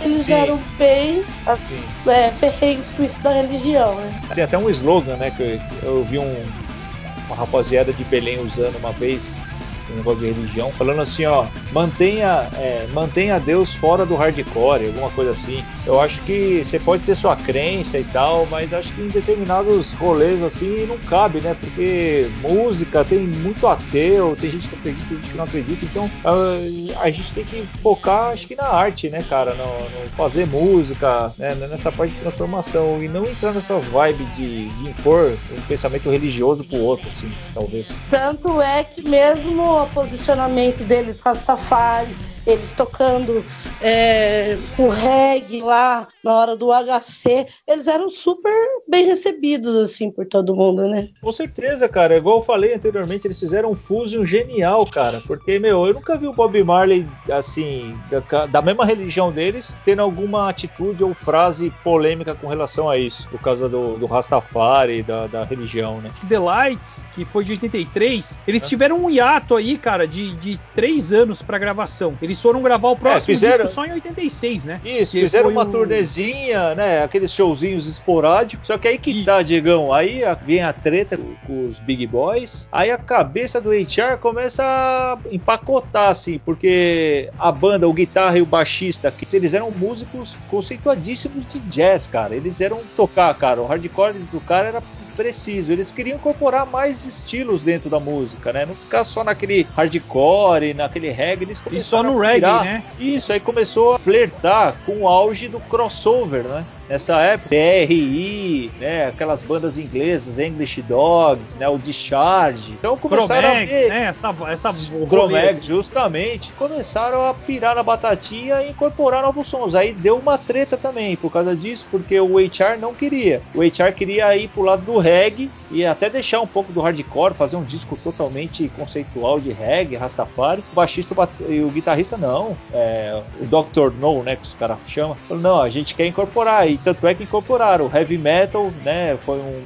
metal, funk, né, começaram a diversificar. E é um álbum assim, cara, que eu vou falar pra você. Em 86, né, que é lançado, fala aí do álbum, Isso. o nome dele. I I Against Against I. Cara, eu só consigo ouvir a introdução e, a- e na sequência essa música, que é a faixa título.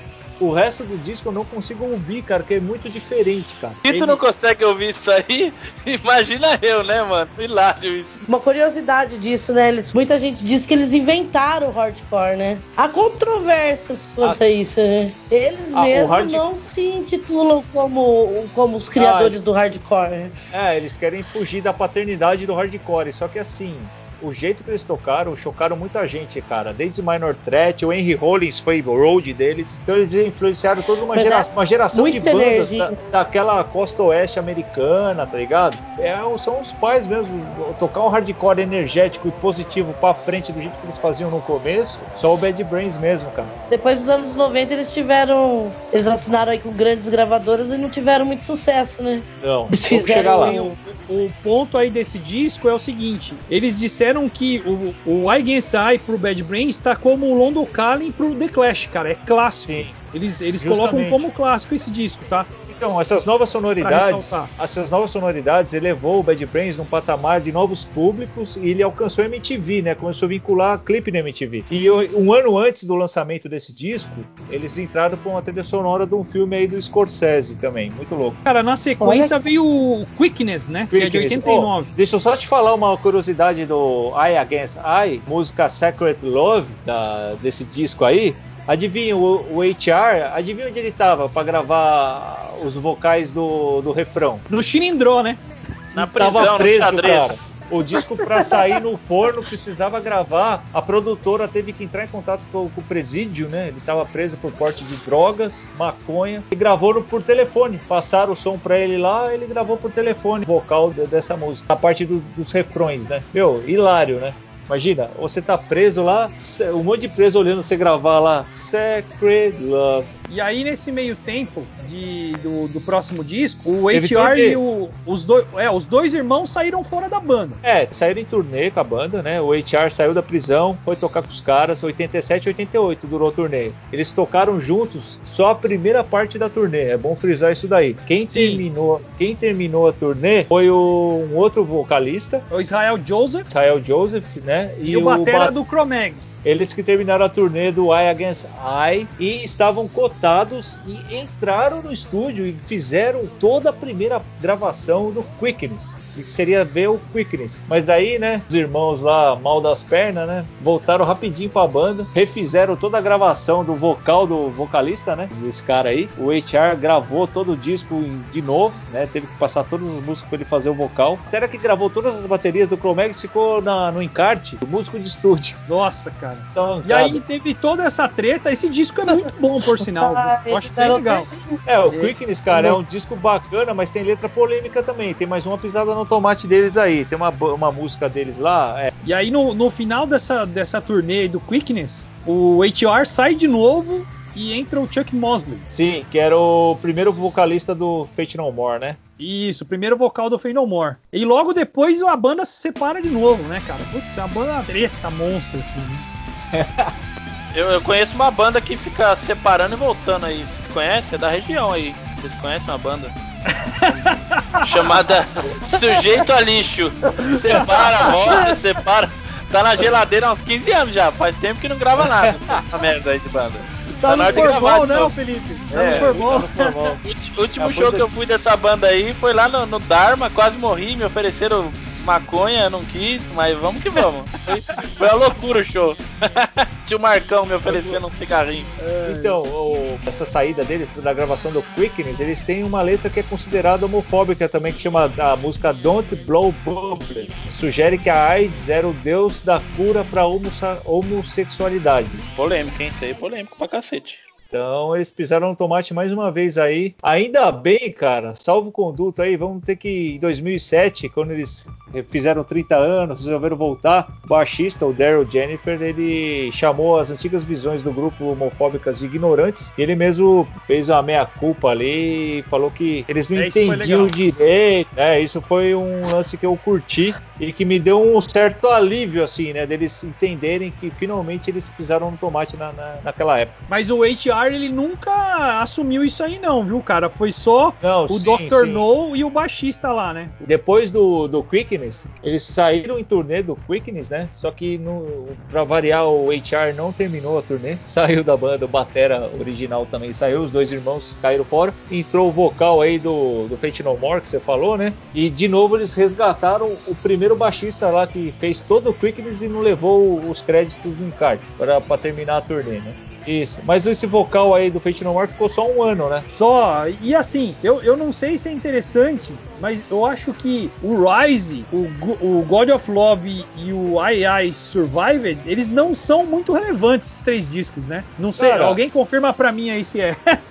Eu confirmo, eu confirmo que o God of Love é relevante porque vou explicar resumidamente. O Rise, quando eles gravaram, eles eles eram foi o primeiro disco que eles gravaram sem o HR, único na verdade, né? Não tem o HR nos vocais e nem o irmão dele na bateria. Ah, ô, vou- Tito, esse é aquele meio grunge, né? Na verdade. Pela O época. Epi- Então, é uma gravadora mainstream, cara. Eles assinaram com uma gravadora para gravar esse disco. O HR não quis voltar para a banda para gravar um disco mainstream, né? Eles convidaram para voltar, para reunir de novo. Ele se negou e eles lançaram sem ele mesmo. Então, ah, não quer vir, foda-se. Aí chamaram o vocalista que tinha terminado a turnê do Eye Against Eye, Israel, alguma Israel Joseph. Então Isso. ele que ficou no vocal e ele que fez a turnê desse disco, né? É, Foi uma turnê bem sucedida, clipe na MTV também, e é um disco totalmente assim, diferentão, assim, meio parecido, meio que na sequência, junto com o que eles estavam fazendo com Eye Against Eye, com Quickness, né? Os caras saíram fora, o, o- esse vocalista, o Israel Joseph Batera, o Make J. Isso, o batera o, o Ur Hildson. Então,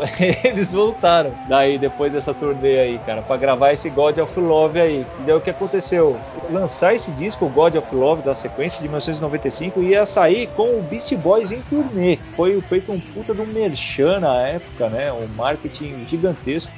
Né, a formação original, né, gravando um disco junto, né, o último tinha sido o Eye Against Eye, na verdade, porque o Quickness, os caras pegaram meio a gravação no meio ali, o batera original não gravou, a batera inteira, quem gravou foi o Mike Jason, né, e só que ele não saiu nos créditos como integrante da banda, saiu como contratado de estúdio. Então o God of Love fizeram um marketing assim legal, porque ia render uma puta turnê com o Beast Boys, né, que os, o Beast Boys adorava os caras, era influ... e a formação original finalmente ia gravar um disco inteiro. E tanto é que gravaram e saíram em turnê. Só que aí adivinha o que aconteceu nessa turnê aí do Gods of Love de 95. A turnê começou em 96, 97, aquele vários shows, uma banda abrindo pra outra, adivinha, o HR começou a aprontar de novo, cara. Ele foi acusado de agressão de skinhead num dos shows lá, invadiu o palco, socou um cara, né, teve que parar show no meio. Foi acusado de agredir, acho que um produtor do Beat Boys, quebrou o nariz do cara com um soco lá numa outra treta.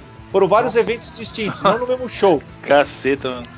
E também foi preso nessa época com- por porte de drogas de novo. Então o que aconteceu? Os caras tinham uma apresentação monstra num dia lá, no ano de 97, eu acho, ou 98, no Madison, Madison Square Garden, na, em Nova York. E o Bad Brains perdeu o show por causa desse incidente de prisão do, do HR. Foi a gota d'água pra, meu, a gravadora falou, simplesmente mandaram os caras embora, falaram, meu, não tem condição. Aí eles ficaram de 98 a 2001 tocando um outro nome. Soul- Eles- Soul- é, Soul Brain, eu acho. Não puderam usar o nome Era por causa Soul Brains mesmo. Soul Brains, Soul né? Brains Justamente. mesmo, Eles fizeram um acordo Só com a gravadora. é, eles fizeram uma, um E- contrato com a gravadora, não cumpriram, né? Não foram até o final com as turnês. Tiveram que ser, tiveram que cortar esse contrato por causa que o HR só aprontou a turnê inteira, queimou no filme. E aí, acho que eles deviam ter assinado uma cláusula fodida lá de, de, de quebra de contrato, que eles não podiam fazer mais show com o nome de Bad Brains. Cara. Você imagina, cara, o desespero?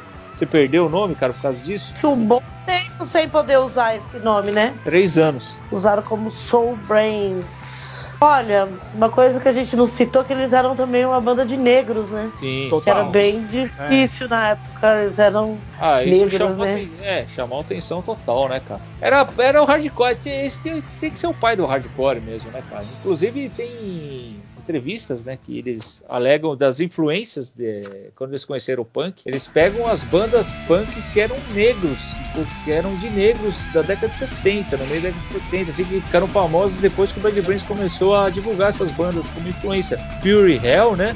74, 73 ali, tocava com o New York Dolls. E teve o- a banda Def da, no começo Nossa, Def é maravilhoso, cara. É, é um power Uma trio história ali. triste pra caramba, né, cara? Porque é uma, uma banda que nunca apareceu, né, velho? Com certeza. E até eles são cogitados como os precursores do punk, cara, o Death. Com certeza, cara. Depois veio o Pure Hell e o Bad Brain cita essas duas bandas como influência pra eles, cara. E com certeza eles, na época, eles ouviam, né? Ouviam falar, divulgada na época, né? O pessoal focou mais ali, igual, igual se falou, né?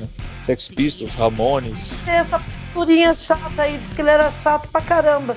Inclusive até pra gravar também, né? Naquela situação ali de, de estúdio, tudo, era bem difícil de lidar com o cara, né? Bad Brains, cara, antes de. Depois que eles voltaram a usar o nome como Bad Brains, eles chegaram a lançar um disco, né? Em 2003, o I and I Survived. Mas é um som assim que o HR não participou direito, ele só fez uns, uns cantos meio esporádicos e algumas letras. Era um, é um disco totalmente de reggae, né? É, eu não, eu não gosto muito desse disco, sinceramente, assim, não acho legal. Eu não.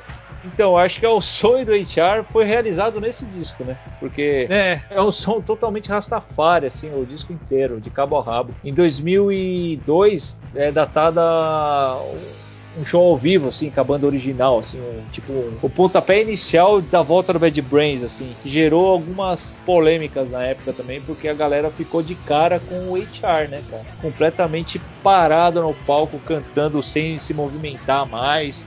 É um novo, um novo a, a mesma formação, só que com os caras envelhecidos, vamos dizer assim, principalmente o HR, né? Chocou a galera e foi o alvo de críticas Hum, também nessa, nessa Coisas época. bem desconexas, assim, né? As coisas bem viajeiras, né? Sim, ele tava bem diferente. isso é um lance de É, esquizofrenia. e tem esquizofrenia. É, Prisões, que né? se usa Treta. mesmo, se a pessoa tiver uma tendência, acelera o processo do desencadeamento da esquizofrenia. E ele ficou assim, meio alheio à realidade, né? Sim, Fala as coisas meio fora, assim, pá, viajandão. Já não tem mais nem aquela presença de palco, né? Que a gente tanto admirou lá no começo. É. Sumiu, cara. 2007 é exatamente o que eu ia falar. Vem um descasso que é o Build a Nation, um dos meus discos prediletos dele. assim. Aniversário de 30 anos da banda, né, cara? Em 2006, 2006, um ano antes, eles se reuniram para tocar no CBGB, né? Que tava encerrando, né? Pegaram aí a parte final do CBGB, fizeram dois shows lendários lá. Pré-aquecimento para esse descasso aí. Beauty a Nation, comemorando 30 anos de Bad Brains. Aí Dali turnê, vieram pro Brasil em 2008. O HR também não veio, né? Já tava com. Começou ali os probleminhas de saúde, né? Ô Tito, esse foi produzido pelo pelo cara do Beast Boys, cara. Beastie esse Boys, disco né? foi. Isso. É, God of Love, eles saíram em turnê com o Beastie Boys. Saíram em turnê junto. Isso, esse de 2007 ele produziu. Ele produziu. E, e, infelizmente, uns anos depois ele veio a falecer. E na, quando eles gravaram o 2012, que ele estava cotado para produzir também o Into the Future, que é um descasso também para mim. Outro descasso também. Curto pra cacete esse disco e acabou falecendo, né, cara? E nos shows do Into the Future, eles fizeram turnê também, homenagearam, né, alguns shows com imagens do produtor, o Do Beast Boys. o Beast Boys ao fundo ali, né? Como forma de agradecimento, assim, o parceiraço mesmo, né? Na produção desses dois discos aí, muito foda. E é isso, cara, discografia dos caras, o último disco praticamente 2012, né? Praticamente Estúdio. 2012. E com a formação original também. Aí eu tenho aqui umas curiosidades relacionadas a equipamento do, do Daryl e do Dr. No, né? Do guitarrista e do baixista. Antes deles tocarem no Bad Brains, o Dr. No, que era guitarrista no Bad Brains, ele era um baixista exímio de jazz. Ele não era guitarrista. Aí, Terra, só praia. E o Daryl, guitarrista. Então, cara, olha isso. Era, era o certeza- contrário, entendeu? Com certeza eles estavam ouvindo o Miles Davis, cara. Sim, fritando, fritando ovo com o Charlie Parker também, né? Só pode. E aí, sobre os equipamentos, o Dr. No ele não gostava de Stratocaster. Isso é uma, uma, uma curiosidade. Hoje em dia ele usa Stratocaster, mas ele não gostava. Ele disse publicamente que achava a guitarra meio pequena, meio franzina, meio aguda demais, ele não gostava muito não. É, né? Ele sempre foi. Ele usava uma cópia da, da Les Paul, né? Da, da Ovation. Ele usa Nossa, pedaleira. Tem- o som do, do, do Dr. No é digital, velho. A banda E- é sensacional, velho. Apesar do- dos shows atuais estar com o HR paradão, assim, de- debilitado, né? Visivelmente por causa da idade e das, de- dessas doenças que eu vou falar agora também, como curiosidade, né? Dessas últimas notícias do Bad Brains. O, o Daryl também ele usa o mesmo equipamento do início da banda, cara. Isso é muito legal. Ele usa o mesmo amplificador e o mesmo baixo do começo Legal. da banda. Diego tá doido pra usar esse timbre de guitarra num som novo pra Descraus. Nossa, eu Diegão. sou fãzão do, do time de guitarra desse cara mesmo. Isso é verdade. Diegão, Sou Dr. Diego, Dr. Diego, não. Boa. Cara, eu vou falar de algumas curiosidades também. É, a banda Bad Brains é, teoricamente, né, não tem nenhum comunicado oficial que a banda acabou, né? A banda existe ainda, mas assim de 2015 para cá, uma série de notícias é, apareceram na imprensa, divulgadas pelos próprios membros, né? Através do canal oficial deles. Então vamos lá por ordem de, de datas. Né, novembro de 2015, o, na página do Facebook, o Dr. No Guitarra, é, o Bad Brains, na verdade, anunciou que o Dr. No foi hospitalizado por parada cardíaca. Né? Ele ficou umas semaninhas ali internado, quase morreu, ficou sob cuidados super especiais, né? Pegou a galera assim, surpresa, né? A pessoa ficou preocupada. Em março de 2016, no ano seguinte, né, alguns meses depois, o, o, o guitarra se recuperando tal, foi a vez de quem? HR, o líder do Bad Brains, diagnosticado com um tipo raro de dor de cabeça, cara. Ele entrou para a lista de é, pacientes raros de uma síndrome, cara. Síndrome SUNCT, S-U-N-C-T, SUNCT. Seria o, C, o seguinte, é uma dor de cabeça neuralgiforme unilateral de curta duração com injeção e lacrimejamento conjunta, conjuntival. Porra!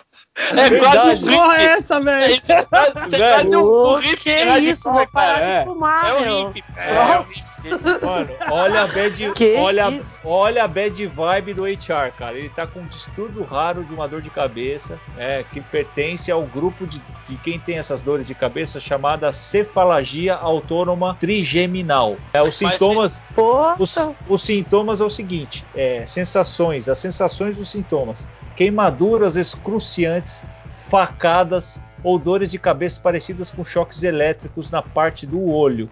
E geralmente é de um lado do corpo. Velho, cada ataque pode durar de 5 segundos até 6 minutos e pode ocorrer até 200 vezes por dia. 200. Caramba, Que velho. Então, isso, cara? Nessa Nossa. época ele tava mausaço, cara. Março de 2016 saiu essa nota e além disso ele estava buscando um fundo, fizeram aquele fundo GoFundMe de 15 mil dólares para combater a síndrome do suicídio. Então ele estava com depressão e estava com essa síndrome aí de essa dor de cabeça doida aí. Vou repetir aqui, ó. Dor de cabeça neuralgiforme unilateral de curta duração com injeção e lacrime, lacrimejamento conjuntival. Meu, Aí dá pra fazer um aí. noise core. Nossa. Meu Cara, Deus. e isso foi em março de 2016. Em junho, a banda fez um pequeno show, não avisou nada. Sabe que esses shows aí que tá na moda? O Guns voltou em 2016 também dessa forma. Meio que, tipo, no, dois dias antes Caça-níquel, anunciou. né? Caça-níquel. É, não, não, esses shows surpresa, assim, avisa no mesmo dia, ó, nós vamos tocar no Trombador, a entrada é 2 dólares. Tipo, avisa um dia antes, pá. A galera, ah, baixista, o Daryl, Jennifer, ele tinha uma exposição de arte. Convidou a banda pra tocar no meio da exposição dele, foi massa. Tocaram só três músicas com o HR, né? Sei lá que se deu a crise de dor de cabeça dele lá, mas da- tocaram 10 músicas no total, né? Três músicas com o HR, duas com o vocalista do Lamb of God, né, o Sid McRae, né, foram na verdade cinco sons, três com um e dois com outro. E, então, só complementando esses probleminhas, aí em dezembro do mesmo ano, 2016, né, eles, eles fizeram, uma, falaram, né, sobre os problemas de saúde, né, dos membros da banda, tal, sobre o status e o futuro do Bad Brains, né, revelaram com o intuito né, depois que acalmar, abaixar a poeira de tudo isso daí, é trabalhar no, no disco sucessor do Into the Future, que inicialmente, na época, eles falaram que iam chamar de Mind Power, que era a banda antes de virar Bad Brains, né? Ia ser louco se tivesse. Esse disco não viu a luz do dia ainda, mas a gente tem esperança. Vamos ver. Ô Tito, você sabe dizer assim se ele aceita tratamento, esse cara? Ele faz o tratamento? Faz, faz, pô. É, conseguiram levantar fundo pra ele, né? De 15 mil dólares aí pra negócio de É, suicídio. porque você sabe que os Rastafari, eles têm uma questão aí forte com isso, né? É, Mas eu acho que não se enquadra no HR, porque ele mesmo quis o fundo aqui. Tá nesse grupo seleto de sei lá de quantas pessoas raríssimas que tem essa síndrome de dor de cabeça aí. Então ele tá tá crônico o negócio. né? Vocês viram? Tem vídeos dele aí antes disso aí, 2012, 2013. Eu tem vi, eu coisa vi alguns vídeos dele, sim, que ele tá de- bem, debilitado 2004. mesmo, bem parado, não. desde 2014, assim, eu vi umas entrevistas também, ele falando, é um senhorzinho, barba branca, doideira, assim, cara. Nem parece que é aquele vocalista energético, fogava junto com a galera no, no, no CBGB ali, nossa, en- envelheceu mal, assim. Aí, galera, pra, pra fechar então o podcast, discos prediletos de ambas as bandas. Pode falar até três aí, pode começar pela Fá. Pode começar. Bom, deixa eu ver aqui. Do Crass, gosto do primeiro. Gosto da coletânea de singles. E do Bad Brains, o Bad Brains, lógico. Acho que é o melhor. E o Rock for Light. Você gosta dos dois primeiros. Tito, Eu, vamos lá, É. o Kras, eu, puta, cara, eu pirei em toda a discografia deles, mas o meu preferido é o último, Yes Sir I Will. Adoro esse disco de 83 e do Bad Brains, o Black Dots. Black Dots. É, Felipe Terra. de falar. Penis Envy, né? Também. Ah, De esse é querido também. 81. Então, o meu, do Kras, o favorito, na verdade é Bad Brains, que é a única coisa que eu gostei do Bad Brains. O Kras não tem favorito, não, cara. Bad Brains é, não tem um álbum específico que eu meu. Eu, ah, eu ouvi um catadão, né, Fá? Eu não, não me aprofundei muito nesse universo porque eu fiquei meio assustado. Mas é, eu, acho melhor, eu acho melhor deixar pra galera assim, ó. É, O que seria melhor ouvir, tipo, hoje à noite, antes de dormir? É, Cra é Crash ou Bad Brands? É Bad Brands, eu prefiro. É mais calmo. Beleza. É isso aí. Olha, do. Ó, Felipe, indica aquele do Bad Brains, então, o de, o de 2002, cara, Why and I Survived. Esse é light. Pode ser, vai, light o caramba, né, seu safado? Esse é, É, cara, é esse é só reggae. reguezinho. É reggae dub. reggae. É, tipo um Bob Marley, né? Tá bom, é. Dá pra Foi dá pra- é, o- é o sonho concretizado do HR num disco. É, dizem que o Bob Marley presenciou o show deles, né? Putz, sério? Ah, é? Não sei Pô, se é verdade. Do Bad Brains? Porque o Bob. Marley morreu em que ano? É, Que ano que ele morreu, o Bob Marley? 81, Sim. velho. 81. Morreu em 81, 81. Em maio de 81. Mas ele tava doentão. Então acho que 81 não pode ter sido. Talvez tenha sido pegar essa época do Black Dots mesmo, cara. Entre Pode 79 e 80, talvez. Diz que foi assim uma. Foi tão impactante pra eles que, que foi ali que eles se firmaram mesmo como Rastafaris. Então, esse contato que eles tiveram com o cara. Não, o HR ele aproveitou bem a vida, mano. Deve ter fumado maconha pra caramba, conhecido gente pra caramba. E, meu, a- tem até uma foto, né, que o pessoal fala que é mentira. A própria Brooke Shields negou, falou que era e depois falou que não era, né? Ela com o HR no, em algum bastidor de alguma coisa aí, fumando um beck aí, velho. Ó, do Kras, galera, eu, eu separei aqui que eu gostei mais foi o Penis Envy. Que até por abordar essa questão do sexismo e tudo mais, achei um, um descasso, assim. E- Ai, foda. tinha uma agenda feminista muito séria, né? Bem certeza. centralizado mesmo legal. aí nessa discussão. Várias, as mulheres cantavam em vários E as discos, né? Tem minas vários cantavam poemas. divinamente. Nossa! Cantava muito Nossa, bem. muito lindo mesmo a participação Sempre delas. lideradas é pela, pela Voucher, né? Que é uma- Ver- Vertini, né, também. Do Bad Brains tem o Bad Brains, primeiro disco. Só que o Black Dots, pra mim, tem um lance especial, né? Pra quem conhece o Angelão, do Império Tatu aí, o- Angelão, ele me gravou o Black Dots, cara, quando eu não tinha acesso ao disco, né, cara? Nossa, que da hora. Então ele me deu, ele me deu de aniversário, cara. Ele falou: Ó, tá um CDzinho aí, Diego. Gravei, o, tem uns- umas músicas de jazz aí. E tem o Bad Brains, eu acho que você vai gostar e não sei o que. Isso aí faz uma cara, hein, mano. O Angelão. Bom, Angelão que desenhou a capa do sujeito. Angelão, grande cara aí da nossa região, influenciador de várias pessoas, Sim.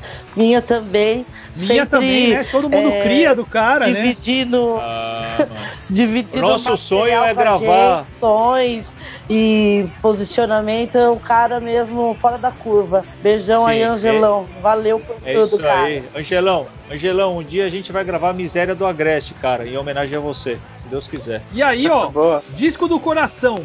Build a Nation e Into the Future. Os dois são. Eu, eu ouço direto esses dois discos. Eu ouço pra muito. caramba, velho. Porque é aquela nostalgia do Bad Brains novo, né, velho? Eles voltaram a tocar hardcore nesses discos, deixaram um pouco Muito regueira de lado. Eles voltaram às raízes, mano. Nada melhor que comemorar 30 anos e 35 anos fazendo o que eles mais foram, assim, reconhecidos como de banda cult, assim, foda. Banda cultuada, animal no mundo todo. Estados Unidos e no mundo. Então, galera, eu acho que é isso aí, né? A gente deu o recado. Minha bunda quadrada. Minha bunda já era quadrada, agora ficou mais ainda. Obrigado, duas Fá. Obrigado pela sensacionais, participação. cara. Valeu, Fabiana, Fá, é nóis. Muito obrigado aí. Obrigado aí por- pela participação, pelo convite aí, muito bacana mesmo. Espero ter contribuído aí de alguma forma. Foi demais, E Fá. Foi Gostei demais. muito, meu. Convida nós, adorei. Adorei estar estudando um pouco mais aí sobre essas bandas essa semana e entendendo um pouquinho mais também. Agregou bastante pra mim como pessoa. Valeu. Valeu. Falou, galera. É isso aí, então. Falou, Valeu, galera. Um Diegão. abraço. Até Valeu, que vem. Terra. Falou. Curta um Bad um aí e um crass. Falou. Até mais. É, Terra, tem que Pô. expandir os horizontes. O CRAS é, É. expansão, velho. É de- é, mas é demais, é demais pra mim.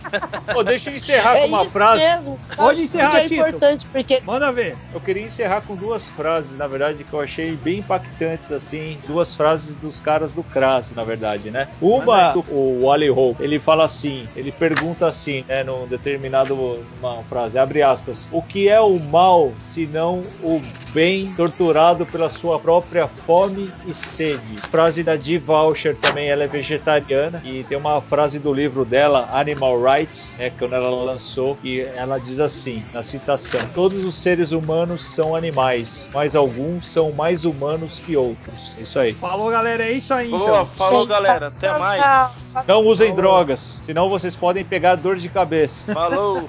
Falou. Falou.